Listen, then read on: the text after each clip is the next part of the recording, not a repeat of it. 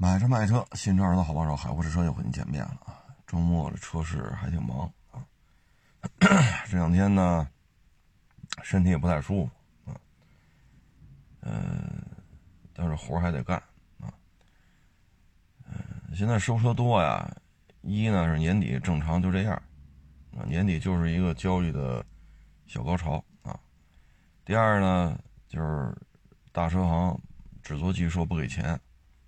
车主想卖车，你想卖多少都行，啊，你想卖一个亿都行，你放这儿，对吧？最起码显得我展厅里车多。一开始呢，网友都觉得挺好的，我要多少给多少，多好。要多少给多少呢？他一个解释就是卖出去再给你钱，卖不出去呢。反正对于大车行来讲，反正我这儿乌泱泱摆一大堆车，你知道哪个是寄售的？反正我这规模是有了，啊，唬唬唬人是是是目的是达到了，但时间长了拿不着钱啊！你的目的不是卖车吗？你不是说需要别人哄着你玩，需要别人哄着你，让你哄得你高兴，说你爱听的，你的目的不是要拿的钱吗？啊，你不是 跑这儿听好听的来了啊？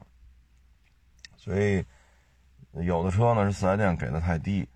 啊，直接就开过来了，啊，反正就这么几个因素吧，啊，就先收着呗，啊，你不收也没得卖，嗯，能批发的批发，不能批发的零售，啊，嗯，昨天说说国潮，其实昨天挺难受的，啊，身体挺难受的，那这个国潮吧，中国中国特色，我觉得是这样，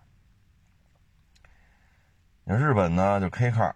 这是它一个特点，啊，你别看咱们做面的做的也挺多，但到了 K car 这个级别，咱们还是做不到日本这种状态，啊，六六零的排量带增压带四驱，啊，有的还带低速四驱，就是六百六十毫升 K car 这个宽度的硬派越野，啊，然后有这种敞篷的硬顶的啊，这些都是它的特点，啊，美国车的汽车文化呢就是大排量大车大。啊，你让他做 K car，他做不了。那欧洲车的特点是什么呢？我觉得欧洲车的特点呢，就是高速行驶的问题。你比如小 Polo，当年那有一说十好几年前了，在高环上开，高环上开了一百四是一百五，大概一百五吧。啊，一点四手动挡的小 Polo，那转速拉的已经相当高了，但是底盘稳定性没得说，发动机的噪音非常低，座舱噪音也不高。这就是德国车的特点啊！你说手动挡一点四一小 Polo，这肯定不算高级车，对吧？这在德国，这这这跟哪个品牌的哪个车型去比去？在德国本土这些车型里，这肯定算是一入门级的车，这肯定不算高级车啊。但是它在这个速度段之下，它的底盘稳定性、噪音控制依然达到了很高的水准，这是德国车的特点，就是擅长高速上行驶。这是他们。这些年来吧，可能因为德国高速动不动就不限速，啊，呃，所以他们多大的车，它也有这种特性。当然了，你说开到一百五得多长时间？那相当慢。一点四手动挡的抛料开到一百五，那需要相当慢的时间。你开的不是保时捷九幺幺，但是你悠到这个速度之后，你会发现，因为在高环上跑嘛，悠到这个速度上之后，你会发现非常的稳。啊，噪音控制绝对是这个价位里边的典范啊！当然我说不是现款啊，我说十几年前的事儿，十，哎呦记不住，反正十几年前了啊，具体哪年想不起来了啊。所以这是德国车的特点啊，崇尚的就是机械的素质，底盘的机械素质啊，不论大的小的，高低贵贱啊。那咱们将来的特点是什么呢？我觉得。首先，价格会是一个非常重要的一个一个表现啊，因为咱之前也说了，五菱宏光 mini EV 啊，价格屠夫啊，这车拉韩国去、拉德国去、拉日本去、拉美国去，他们照着抄，做不到这价位啊。丰田做这车得做到十万以上，您就说您这车牛啊，一车传三代，啊，百万公里无大修，就说您做到了，那消费者认吗？那车三万，这车十一万。你跟他说这车一车穿三代，人消费者还听你说这个所以价格屠夫、价格的这种杀手，应该是中中国自主品牌的一个特点。再一个呢，就是电动这个圈子里的技术输出，啊，电动车里的技术输出，啊。至于说其他的嘛，你说还有什么新车型没开发出来？现在时代怎么说呢？现代化的这种汽车工业发展也这么多年了。MPV 啊，SUV 啊，带大梁的呀，跑车呀，瓦罐啊，四门轿跑啊，或者说跨界说，就类似于 Suzuki 那 SX4 啊，傻叉四啊，反正现在都已经做的都，就什么车型基本上都给弄出来了啊，包括五 GT，你说是轿车吗？高点 MPV 吗？后边少俩座这轿车嘛？也不像，SUV 嘛？也不像。啊，像这种车都已经做过很多尝试，啊，所以车型的重新定位现在可能没有什么新的突破了，啊，因为已经几十年的摸索了，接下来可能就是电动汽车的技术输出这一块吧。中国的电动汽车呢，将会在两个点上有所为，第一个呢就是技术，第二呢就是价格，啊，至于说什么京剧脸谱啊。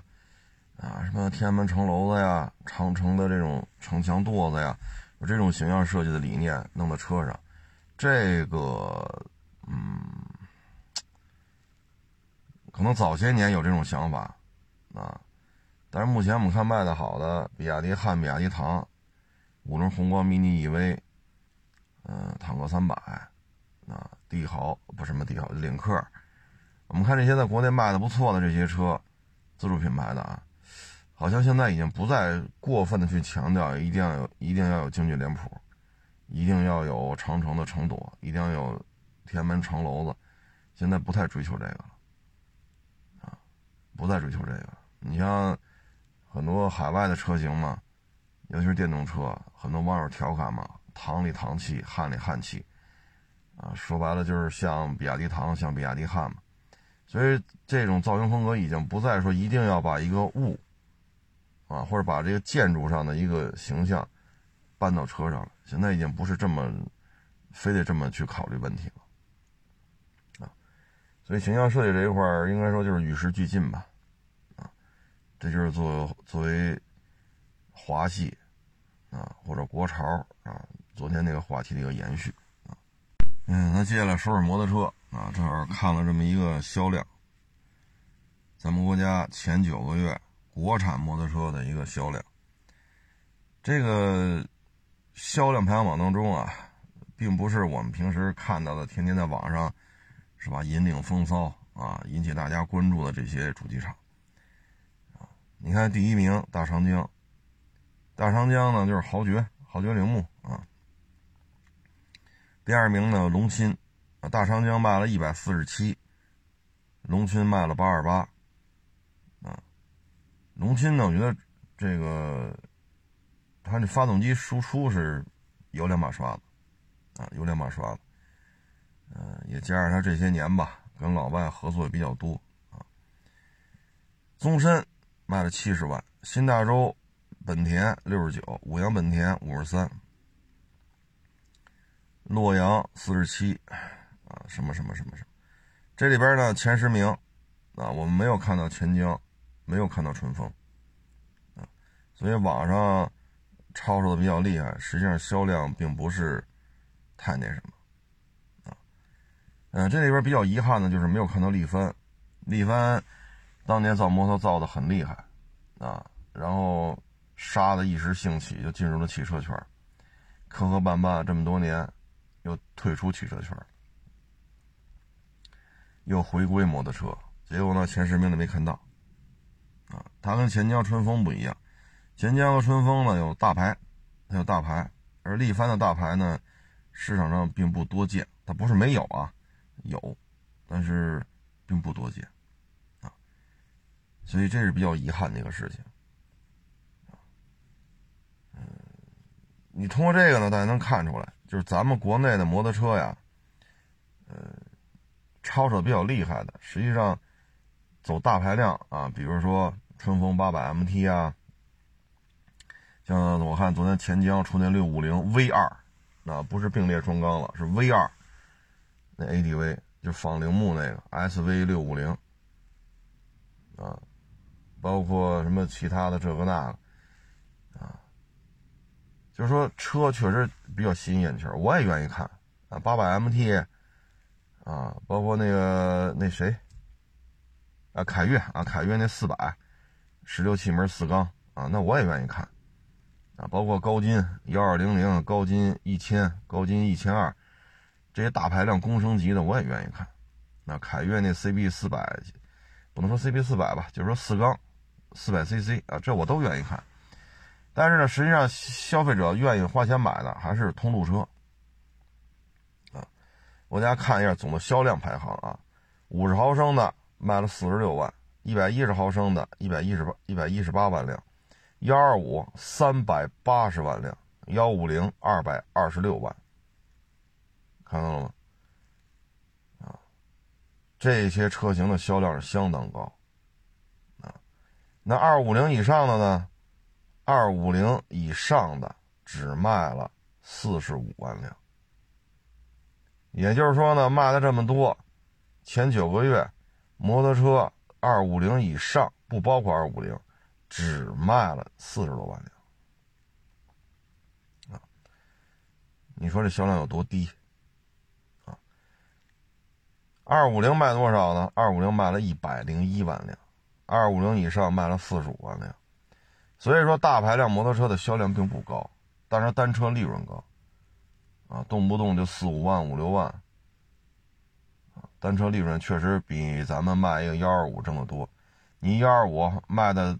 高点六七千块钱也就这样了，啊，你像那个 CG 系列，啊，豪爵的那个幺二五幺五零，啊，五羊本田、新大洲本田都有这幺二五啊，五羊本田那个 CG 啊，CG 幺二五，这些车卖的高也就六七千块钱，你就是挣百分之十，那也就六七百块钱，啊，当然人家卖一个春风八百。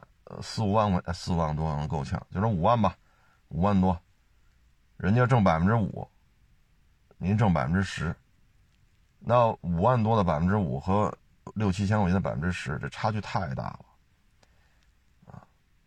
但是呢，豪爵铃木呢，我们看到这就能理解了，为什么它不上大排量，二五零以上才卖四十多万辆，而这里边又要有春风，又有钱江，对吧？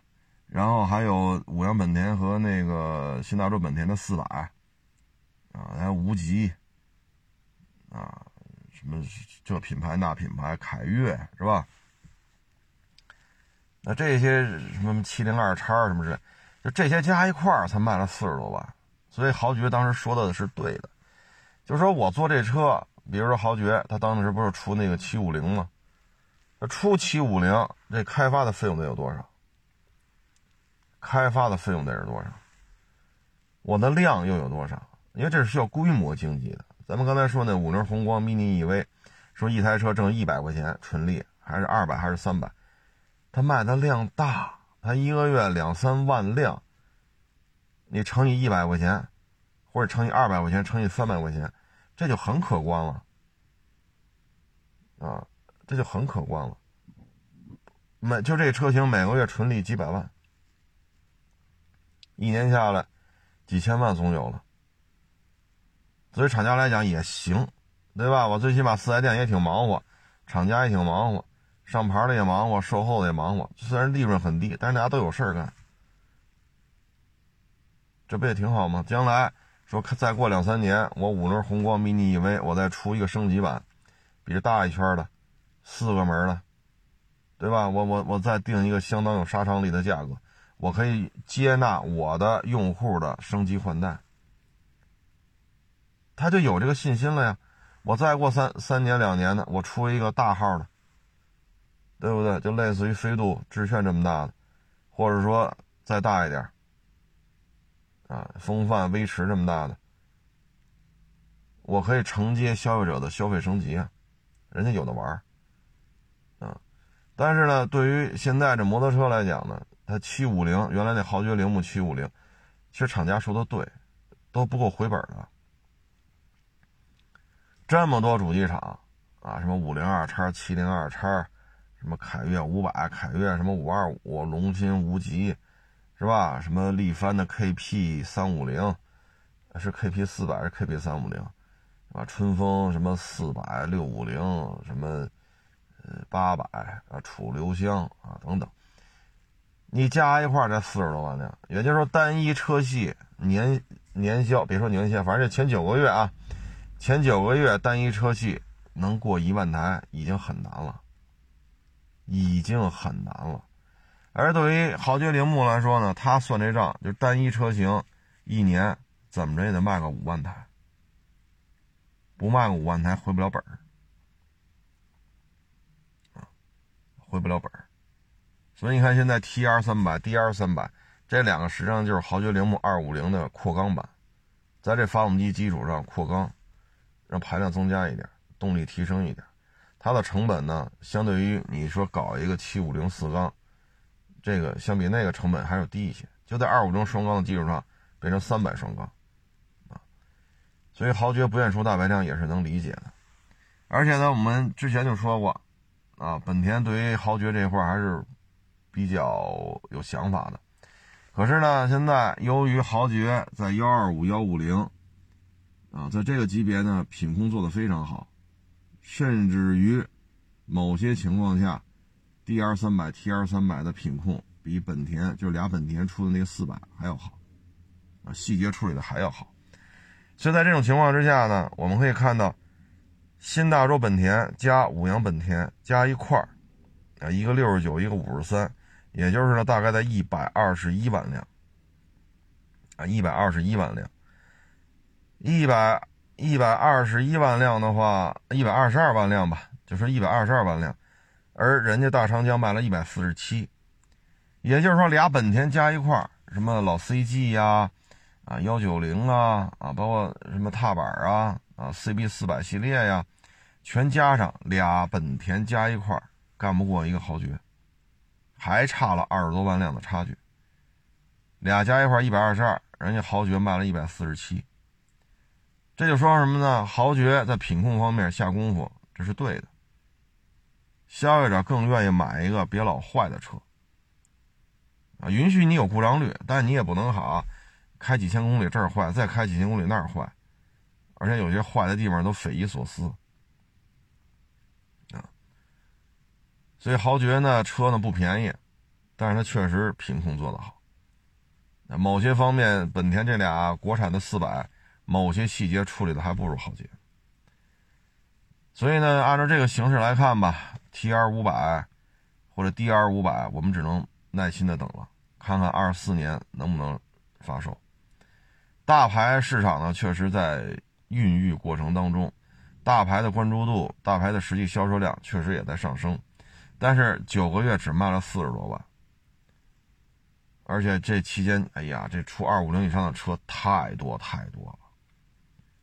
太多了，这四十多万，你看啊，跨骑的，ADV 的，仿赛的，比如说那个追六百，黄龙六百，它还有踏板，啊，现在国内二五零以上的踏板也很多。那你这个四十多万要分三大流派，ADV 切走一大部分，仿赛也有，相对少一些，然后就是大踏板，二五零以上的。所以你在，你在像咱刚才说的这些啊，什么凯越五百、无极五二五，什么七零二叉、五零二叉、春风 MT 八百，对吧？什么 KP 四百，啊，等等等等，你这么多车一一分割，确实很很难盈利，啊，品控做得好吗？也没有这个时间和精力，尤其是最近这钱江，这出新车怎么就跟，哎呀！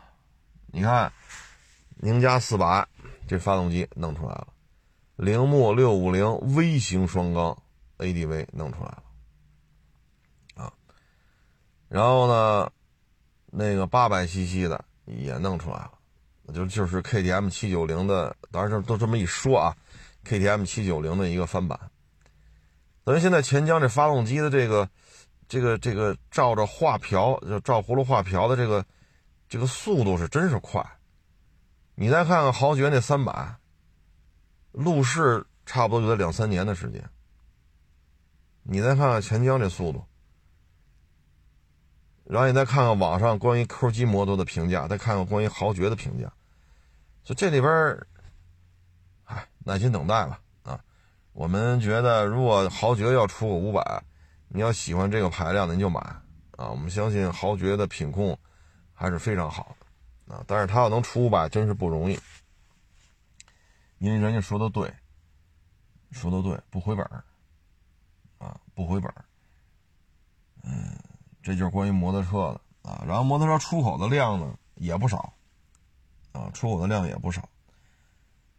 嗯，这个出口呢，有些品牌呢只做出口，啊，嗯，咱们就看看出口的量吧。出口呢是三百七十万辆，二五零以下为主，啊，二五零以下为主，三百七十万辆，前十名，龙鑫、大长江。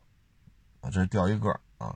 国内销量呢，大长江第一，龙鑫第二；出口呢，龙鑫第一，大长江第二，然后宗申、新大洲本田，啊，等等等等等等。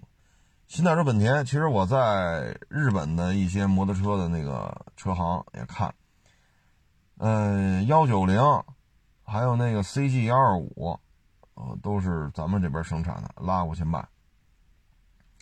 包括豪爵铃木的这个。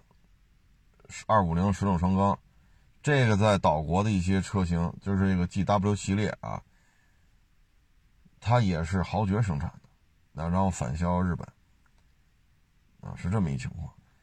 我在巴西看到的 Suzuki 的那个幺五零，叫丛林车，啊，就那个越野车，那不叫 ADV 了，那真是一越野摩托了，那个也是豪爵铃木生产。所以咱们国家呢，现在摩托车出口吧，小排量的还是有一些的，还是有一些量，啊，但是这里没摘出来啊，咱也不清楚大长江这个出口，呃，包括不包括返销岛国的这个二五零水冷双缸挂铃木标的，啊，包括不包括卖到巴西的这个铃木的幺五零叫叫林道车是吧？啊，或者叫越野摩托。这些量算不算在豪豪爵的出口量当中啊？这个不太清楚，这个数据没有摘这么细。但是现在看吧，小排量，幺二五、幺五零、幺九零啊，这些小单杆，咱们的这品控还是可以的啊，基本上已经开始呃往外卖了啊。当然挂的标，要么本田，要么铃木啊。但是就国内这种小排量车的这种制造的水准啊，应该说已经相当 OK 了啊。这里边我觉得比较神奇的呢，就是钱江，他怎么能在这么短的时间内宁家四百，啊，本田的 KE 五百，KTM 七九零，铃木就 Suzuki SV 六五零，V 型双缸六百五十毫升水冷的，这怎么就弄出这么多发动机了？啊，我有时候就觉得佩服嘛，佩服，确实佩服啊！钱江怎么说也是咱中国人的企业嘛，发动机。我要说复刻是不是也不太合适？反正就是弄出这么多发动机来啊！你说自主研发吧，也不合适啊。反正就弄出来了啊！这得多强大的一一个团队啊！我就希望就是什么呢？下饺子是下饺子啊，说多生孩子好打架。我就希望呢，钱江的品控能够借鉴一下豪爵。我也希望豪爵呢，对于中排量、大排量，呃，这个效率能够借鉴一下钱江。我觉得这二者之间反差太大了，这两根两家摩托车主机厂这大当家的人性格呀，完全不一样，啊，完全不一样，各有利弊，啊，如果互相借鉴一下就好了。如果豪爵铃木就豪爵大长江的品控团队能够去钱江，但是我估计豪爵的品控团队来了，我估计啊，我估计钱江可能就出不了这么多车了。啊，一年能出一个就不错了，唉，当然咱这也就是瞎猜了啊，但终究是好事嘛。喜欢品控买豪爵去啊，质量肯定好，或者说国产摩托车里那肯定算比较好的。喜欢追追求新啊，各种排量、各种车型，那你就看看 QG 啊，这弄得眼花缭乱的啊。反正国内摩托车跟我们九十年代的时候真是不一样了，啊，真是区别太大了。我们只能说现在的摩托车的这些骑行这些爱好者，或者这些车手，啊，或者摩托车的消费团体，你们真的是太幸福了。说完这个呢，咱再说说这个，也是一小道消息，不知道是真是假，啊，咱就当个段子听就完了。说雷克萨斯 LS 这不卖不动吗？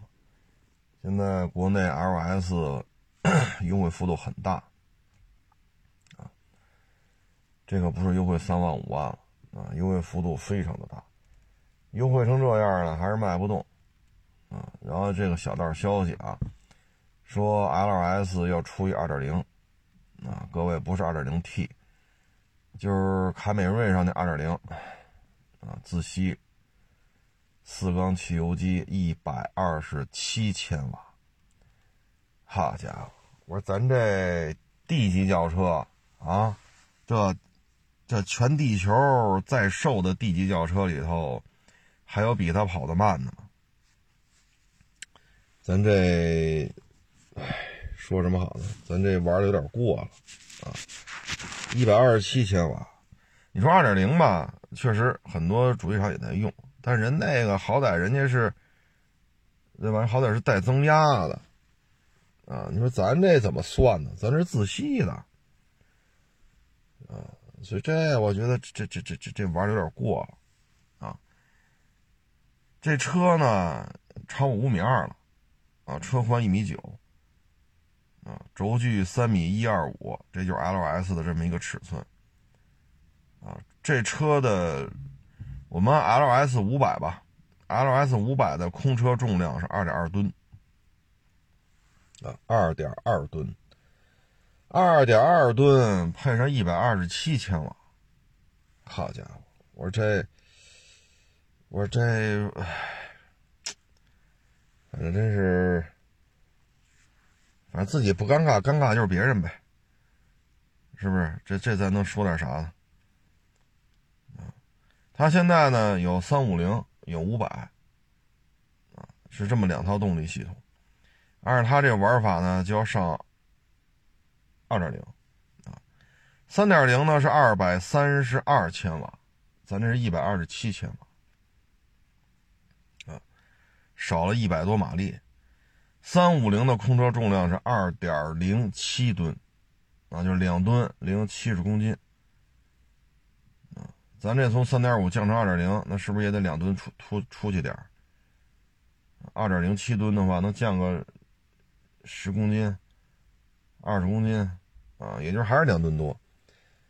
那这咱就不能说这个 ES 二百是公路闪电了。那咱们就得说这个 LS，这这这才是真正的公路闪电，啊，这么干，这当然这是一段子啊，不见得是真的，啊，因为 ES 二百呢是一点六吨重，一点六吨，咱 LS 是两吨零七十公斤，也就是说呢，这中间差了四百多公斤，啊，ES 二百呢，我查了一下，就是一百二十七千瓦。所以这个我觉得不能吧，这么干不是自毁长城吗？你这让消费者怎么看这事儿啊？当然这事儿咱也不好说是真是假啊，因为还拿了一个日本日文网站的一个截屏啊，所以咱也不好说这是 P 的 P 的图，还是真有这么回事儿。但是呢，像 LS 呢，我觉得混成这样吧，应该说。雷克萨斯这个，嗯，怎么说呢？战略规划还是出现了一些问题啊，出现了一些问题。首先呢，车要够大啊，不论是视觉效果还是后排空间，一定要够大啊，因为这是 D 级轿车啊。您您这不是造飞度、造 Polo，所以外观一定要大。不要在意说又大五公分又大十公分，重量增加的。不要考虑这些，因为买这些车的消费者不在乎你耗油量是十升是十二升，他不在乎。这是 D 级轿车，他为了省油，他就不买这个了。所以一定要够大，一定要霸气侧漏，霸气外露，反正怎么漏都行，霸气一定要做足啊！一定要有这种 视觉上的冲击力。再一个呢，就后排空间一定要大，因为买这车的不是说买一买一个车就为了买菜用、接孩子用，他是要参加一些商务活动的，他是要参加一些彼此通过车来判断对方实力的这种活动，所以外观要霸气，外观要大，后排空间也要大，啊，千万不要考虑说啊，这这你又又加长十公分，这重量增加，耗油量增加。这是大错特错的，买 D 级轿车的没有为了省油去的，啊，咱这车现在的问题就在于什么？外观看不出来好来，这外观跟 ES 过于雷同了，你看不出这是一大车了，啊，你不像 A 八和 A 六，你也能看出来，大 S 和奔驰 E 你也能看出来。但咱这个太像了，所以这不是好事儿。第二，后排空间没觉出大来，拉开后排车门，你这么一看，它也像是 ES 系列的一个小改款。站在车前侧前三十度、四十度，你这么看这车，它也像个 ES 的小改款。所以从外观、从后排空间，这台车都是出现了战战略上的这种失误。因为上一代 LS，啊，你说那大体格子往这一摆，那绝对是一大车呀，对吧？零几年的这老 LS 四六零我也收了好几辆啊，那绝对是个大车。一拉开车门，好家伙，更大。但咱这没做到。再一个呢，就是没有及时的上增压引擎，啊。其实像这种车呢，我觉得丰田现在的跨度有点大，2.0T 直接蹦到 3.5T，这个呢不像其他的品牌，2.0和3.5之间，人家最起码有一个主推的3.0、3.0T，现在它没有啊。那你有 2.0T 和 3.5T，那得上啊，它又不上，它又不上啊，你把 2.0T 怼上去。是不是也好一点对吧？进口关税最起码下来了，二点零和三点五，这不是一个税率，对吧？你你你何必弄个一百二十七千瓦的一个自吸呢？你这为了降成本，如果这事儿是真的啊，不是开玩笑，那这确实有点自毁长城了！你说这你怎么弄这个？所以 L S 吧，上一代呢就老款的啊，它卖不动，主要排量太大，起步四点六，然后就是五点零，这造成了竞争对手可以卖到七八十万，因为人家有三点零，咱这没有，所以税率不一样，人家能卖到七八十、八九十，咱就得卖到一百四十多。你即使打折扣打十万、二十万、三十万，那也得一百多万呢。所以上一代呢，你说之前丰田也好，雷克萨也好，你就不能装个三点零吗？LS 三百不能，我就不装，我就得四点六 V 八。所以就是什么呀？死心眼子。因为三点零、三点五上之前老 ES 就有这发动机，三点零、三点五这都有，对吧？你最起码汉兰达有三点五吧？你怼上去也比那四点六的税率低吧？不不给用。那皇冠也有三点零六缸啊，你给它怼上去，不给用。所以这就是死心眼子。那到这一代了，你有二点零 T，你给人用上啊？不用。那三点零这个排量就是空着吗？你是自吸也好，你是增压也好，你好歹怼一个呀，也不给怼。二点零 T 呢？二点零 T 也不上。啊，起步就三点五，爱咋咋地。所以你这事儿，那你能赖谁呀？动力，丰田还缺这动力吗？它有的是发动机，死心眼子啊！然后这车的外形设计、后排空间，这都赖他自己，那这赖不了别人。现在呢，雷克萨斯 LS 这基本就是废了。如果真上2.0自吸，那真是废了；那不上也废了，没人认啊。再一个呢，就是雷克萨斯 LS，它这个发动机匹配 确实有点轴啊。大型的 SUV 呢，现在也就 LX 六百吧，啊，也就这个。但是类似于 GLS 啊，啊，类似于叉七这种没有大梁的豪华 SUV，现在雷克萨斯好像也断断档。你就一 R 叉，但 R 叉这大家都知道，汉兰达的这种精装豪装版，你要真是跟叉五 L 去 PK 去，这好像实力上也差点啊，实力上差一点你说这 R S 说能跟 GLE 正面 PK 吗？我觉得也差点意思，他只能说我这车。啊，比叉三呐、Q 五 L 啊、GLC 长轴啊，比这车大一点点，比它持有费用低一点点，耐用度好一点点，我只能这么说。当然，你现在你卖多少钱呢？啊，你像 Q 五 L 卖的便宜，三十小几，裸车就三十小几。叉三和 GLC 也也就这价位吧，三十多、四十多，四十万上下。那咱 R 叉得卖多少？咱要说四十多万起卖五十多，那对于销售来讲，我加点钱，你要卖五十多的话，我加几万块钱，我买一叉五 L 不比这更高一档次吗？所以现在雷克萨斯大型没大梁的啊，中大型 SUV 上没有产品，LX 尺寸够，价位够，那玩意儿带大梁，不是所有人都认可带大梁的车。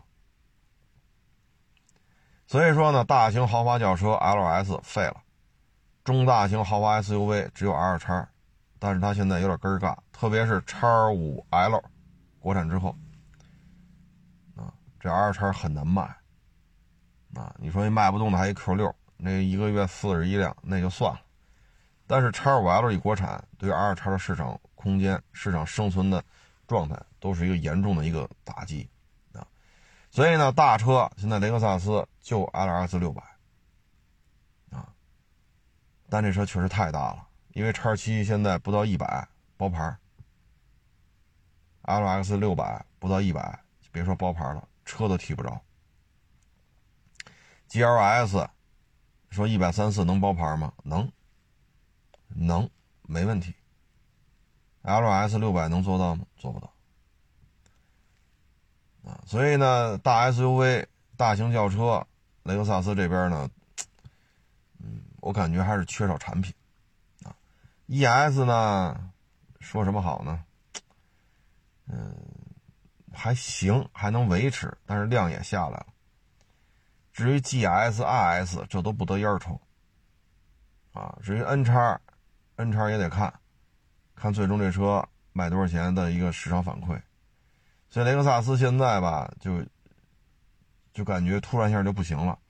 如果没有叉五 L 国产，没有 Q 六，这俩车一四十多，对吧？一个六十，这起步价啊，一四十多，一个六十万零五千，没有这俩在这摆着，R 叉还能混混。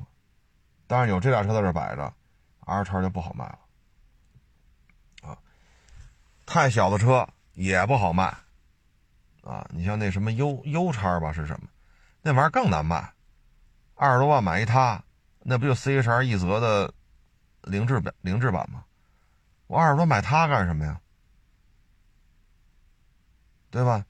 那你现在只有 N 叉 R 叉 E S，只有这仨车，但是 R 叉被叉五 L 往这一摆了一道，不好卖。N 叉看最终效果，E S 现在不加价了，所以对雷克萨斯来讲，二零二三年怎么办？啊，这是一个比较头疼的事情。讴歌和英菲已经是 say goodbye 了啊，没不能说停停停产退出吧，但最起码这已经是没人关注了，啊，没有人拿这俩车当回事儿，拿这两个品牌当回事儿。英菲呢，可能还在产在售，讴歌基本上就 C 股板了。那接下来可能就是雷克萨，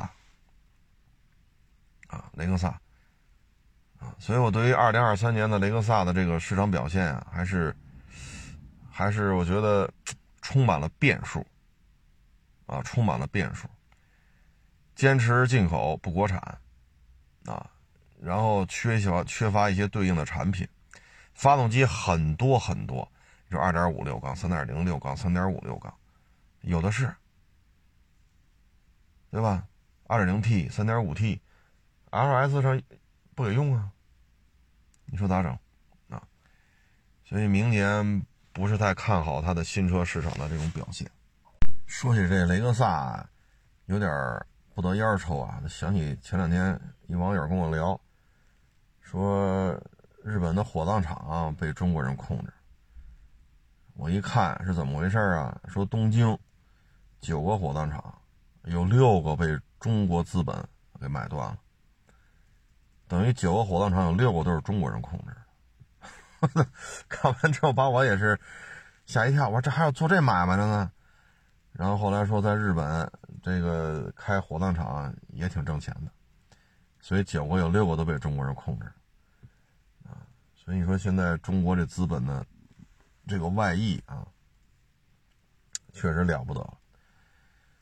哎呦，我说这行啊，冠状病毒是不是？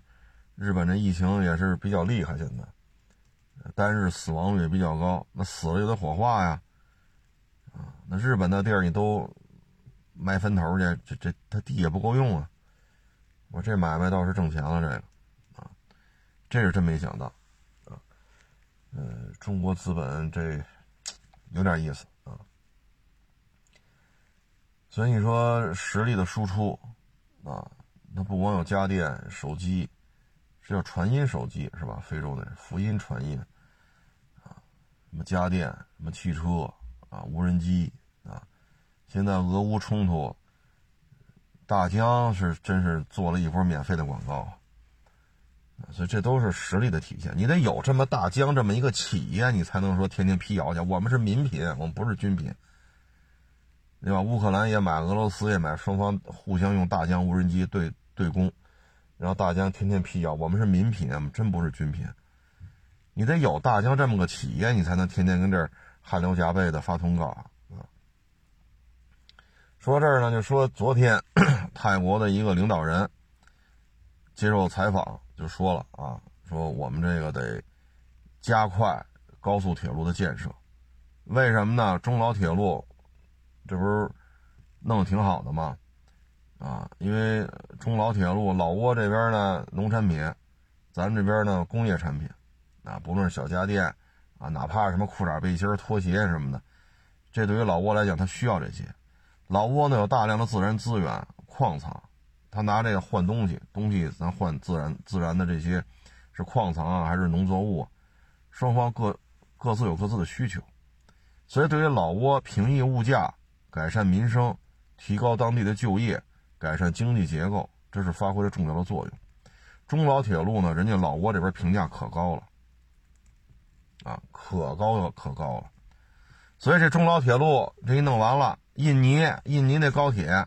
咱们现在不是开始铺轨进行试运行了吗？那也是中国人弄的，所以现在把泰国就给架在这儿了。泰国呢，早前这美女总理的时候就说弄这个，后来这不同意那不同意，这个那那这，耗耗耗耗耗耗这么多年，这事就搁置了。结果现在泰国一看，印尼那儿要试车了，啊，因为我看那视频那个新闻里边那个拍那视频嘛，中国造的那个动车。已经在铁轨上慢速滑行了。他先做实验嘛，很慢啊，大概二三十公里的速度在那跑，然后就要进行全速实验了。中老铁路拉这么多货，运了这么多人，平抑物价，改善民生，对吧？资源换换工业产品。你这现在泰国领导人就说了啊，咱们这个也得弄啊，得加快。所以你看啊。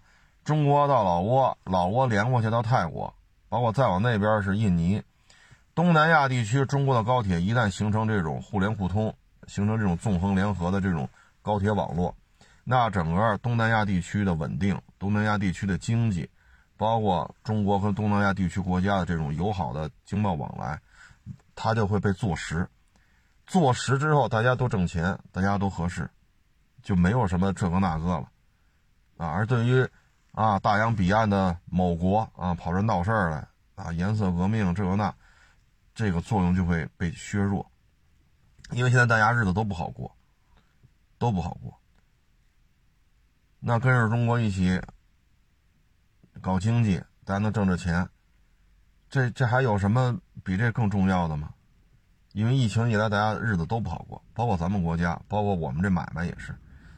所以呢，这个事情吧，对于整个咱们国家周边的地区的稳定、经济的发展、互利互惠、彼此增加信任、国家的影响力，方方面面都是有好处。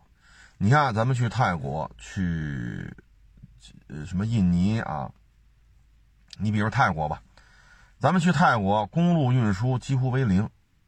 几乎中泰的贸易交贸易的交往，几乎都是海运。大家可以查地图，这绕多大一圈儿？你就是说从海南岛出发，你是船得开多大一圈能开到泰国去？但是呢，中老铁路，然后包括这个到泰国，这个去泰国的铁路修通了，这个成本、效率那不一样，那绝对不一样。这个铁路网一旦并入咱们的铁路网。那你整个的货物销售速度那非常快，那很简单，你上午摘的香蕉，啊，下午可能到北京了，啊，你早上八点摘的香蕉，下午可能就可能就拉到上海了，就可能拉到成都了，对吧？你这个速度在这摆着呢，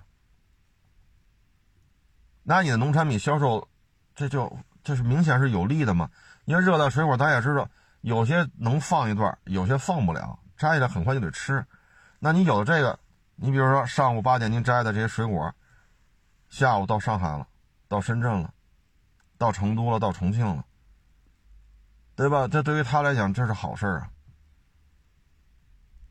当然说到北京可能有点有点夸张了啊，但是到广州、到深圳、到成都，这是可以可以期待的。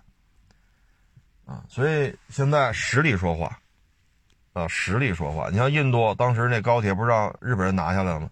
你看现在日本骑虎难下，日本人说来印度，印度人说来日本。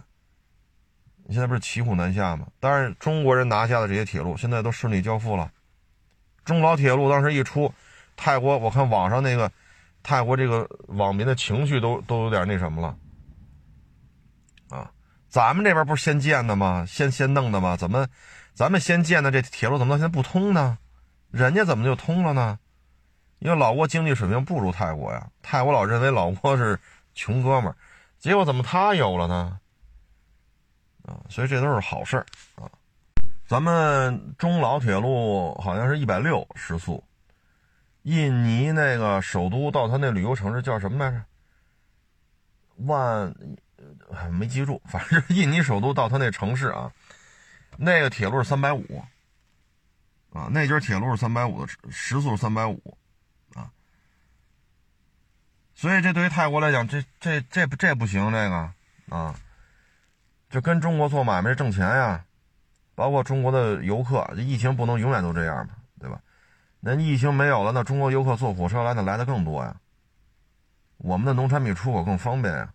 我们进口中国的一些东西也更方便，所以现在你看，印尼三百五开始慢速实验，中老铁路运行了快一年了吧，效果非常好，人老挝那边可高兴了，人泰国就着急了啊！现在也抛开了什么，是吧？你提出来我全反对，我提出来你全反对，现在已经抛开这些了，还是踏踏实实做点买卖吧，这真的是改善民生，平抑物价。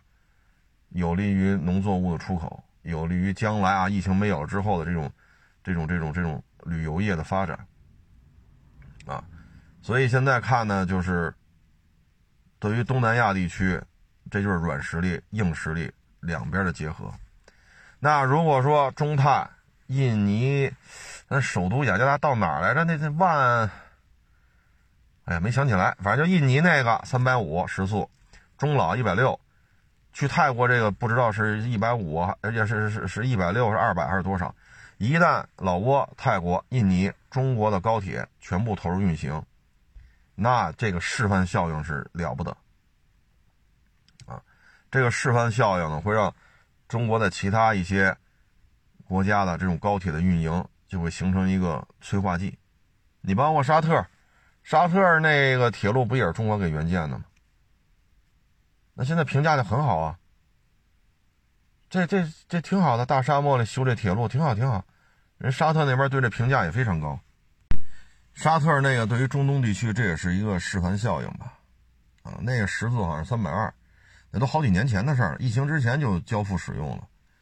就那个是三百二，印尼这是三百五，中老一百六，泰国这不好说，啊，到时候看中国泰国两边的领导人谈呗，到底是多少公里啊？一百六、三百五，还是中间一个速度段，这都好说。这对于咱们来讲，这个不是难事儿啊，不是难事儿。然后呢，接下来我看还有中国尼泊尔要修铁路，啊，之前呢搅局的呢是那个印印度。啊，现在看不去也挺好，啊，现在弄得日本人和印度人家天天互相吵吵，印度人说赖日本人，日本人说赖印度人，啊，挺好，挺好，挺好啊！现在那事儿也是，只能是看图纸，哈哈，那个日本承建的印度那高铁，我们只能看图纸了啊！这这几年过去了，还是图纸啊！越南这个呢，当时呢也是胡志明到河内嘛。啊结果呢，也是，嗨，中国越南这点事儿咱就不说了，那一搅和也给日本了，日本也愿意担着搅屎棍嘛，好，你搅和吧，给你吧。那现在干成了吗？没干成，那没干成。你现在干不成，那你现在买卖怎么办？你作为越南，作为印度，你现在看中老铁路实打实的已经交付使用了吧？不是昨天才交付的，都快一年了。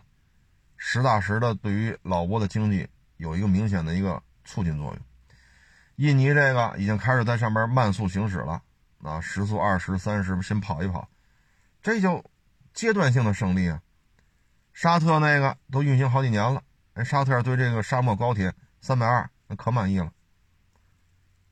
那你现在越南不着急吗？你越南说再跟中国怎么较劲，你不能做割裂吧？说中越所有的经贸关系全部取消，没戏，没有中国，他就经济就就崩了。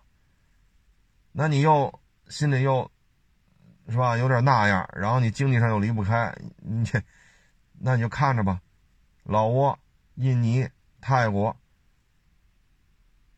这都是中国中国的高铁，或者叫那个一百六中老一百六，说说高铁有点有点牵强。那你越南就你怎么办？你让美国人给你修去，印越南不是好多人亲美吗？你找美国人修，美国自己都没高铁，那你修个毛啊？修什么修？修不了。所以这玩意儿，你说日本跟中国竞争好，越南的你咱不参与了，你你你们你们玩，印度的咱也放弃了，你们玩，你哪个玩出来了？你现在最起码中老、沙特、印尼，最起码这三条线已经可以摆在这儿了。泰国现在也着急了，所以对于今后日本的高技术、高附加、高附加值的东西进行出口，这是一个严重的一个打击，严重的打击。你说做港口，对吧？做机场、修高速铁路，中国要说第二，没有人敢说第一。包括你港口的运营，这里有个非常大的因素在于什么呢？我们对于港口的运营，首先，我们若在这儿建一个港口归中国人，比如运营九十九年。那 OK，中国籍的商船都愿意来这儿歇个脚啊，转个运啊，转运一下货物啊。为什么是中国人的港口？我们自然有亲近感嘛，我们肯定愿意跟中国人打交道，我们也是中国人。这个现在海上所有的货轮啊，拉货的，咱不说军舰，所有的货轮，包括这大型的远洋捕捞船，就是捞鱼的，要么是中国籍，要么是中国的货。这样的占比超过百分之六十，所有海上的这些啊，咱就不说那小舢板了啊，一二十吨的小渔船，咱不说那个了。这些船当中，大船百分之六十都跟中国有关系，要么船是中国的，要么货是中国的。所以你在海外建立一些中方控股的大港口，不缺不缺货，不缺船。咱们身在异国他乡，这是中国人的港口，咱肯定愿意去啊。所以这也是其他国家没法弄的。再一个，咱港口弄的太多了，啊，所以这就是实力的一个外溢啊，美国人一去就是政变、颜色革命、扔炸弹，啊，要么就是哪个反美的突然就人间蒸发了。中国人去了修机场、修铁路、修港口、修修这个修那个，这不一样，不一样啊。你像中老、印尼、沙特，就这几条铁路，你现在示范效应就来了。现在泰国自己着急了，都缺钱。咱们国家也现在也是经济上压力也比较大，大家日子都不好过。那在这种情况下，大家就不如团结合作，共度难关。人和人之间是这样，国和国之间也是这样，对吧？你们家产什么，我们家产什么，咱就十一不缺呗。你这农产品、海产品多，我们这工业产品多，咱俩再换一下呗。我们有旺盛的这种水果啊、海鲜的消费能力，你这儿呢需要工业产品，我这有旺盛的生产能力。大家互换嘛，无非是计价嘛，拿人民币计价，这都这都好说，所以接下来呢，东南亚地区中国的软实力的这种成色啊，会得越来越足，啊，你像非洲，咱们有铁路，有港口，沙特中东地区这有示范作用，啊，因为沙特在中东地区这绝对是一大国，像伊朗，伊朗的地铁中国造的。啊，这都是示范效应，啊，你可以是这个教那个教，这个派别，嗯什么逊尼派、什叶派，这抛开这些，在各个派系里边，咱们都有非常成功的这种运营，不论是地铁啊、铁路啊什么的，所以这也是一个挺难得的一个实力的展现。别的国家嫉妒，你像印，你像印度和越南那个，日本人给搅和了，那你来吧，你又摆不平，你又摆不平。所以这就是此消彼长嘛。你再过几年再去谈去，你日本人还去搅和去，那别的国家也不信了呀。你弄印度那个还图纸呢，你弄越南那个也是图纸，人中国人弄这个全成了，买票就能坐。你弄成哪个了？非洲有中国铁路，中东沙特、伊朗的地铁，对吧？然后是什么什么泰国、老挝、什么印尼，这以后再去聊去，这就很好聊。对吧？你们要不信，你们自己去看看，这些国家都是我们造的，所以这个这都是好事儿，啊。